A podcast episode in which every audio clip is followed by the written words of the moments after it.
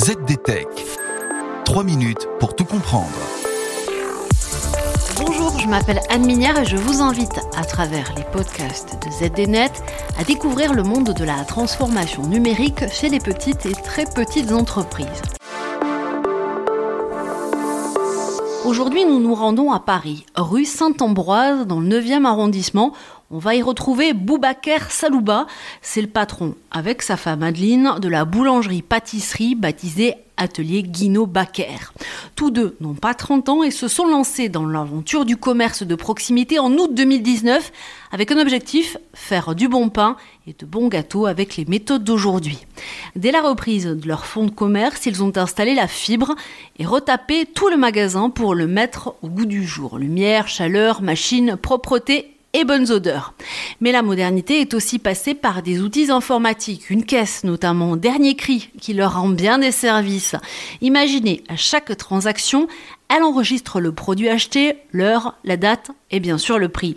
Des données très utiles pour Boubaker qui lui permettent d'anticiper les ventes et d'éviter les pertes. Le grand souci des boulangers-pâtissiers. Car un gâteau ou un pain peut être délicieux aujourd'hui, mais très moyen 24 heures après. Et puis avec le prix des céréales qui explose aujourd'hui, explique Boubaker, mieux vaut savoir les quantités à commander si on ne veut pas plomber les finances. Les finances justement, parlons-en. Le comptable qui suit le jeune couple peut, grâce notamment à ces données de caisse, connaître la situation de ses clients. Des données stockées sur un cloud automatiquement, un gain de temps pour tout le monde. Un comptable lui aussi bien équipé question technologie puisqu'il s'entretient régulièrement avec ses clients en visioconférence. Même chose pour Boubaker lorsqu'il doit s'entretenir avec son banquier ou bien ses fournisseurs. Il a juste à monter à l'étage de la boutique et à allumer son ordinateur. Une chance quand on connaît les problèmes de circulation à Paris. Mais pour un boulanger-pâtissier, faire du bon pain et de bons gâteaux ne suffit pas aujourd'hui. Encore faut-il que ça se sache.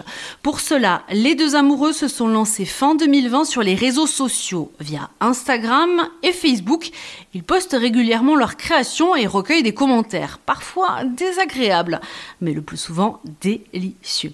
Ils commencent même à se faire un nom puisque des commandes leur sont venues récemment de l'étranger du Canada, du Maroc, d'Angleterre et du Portugal.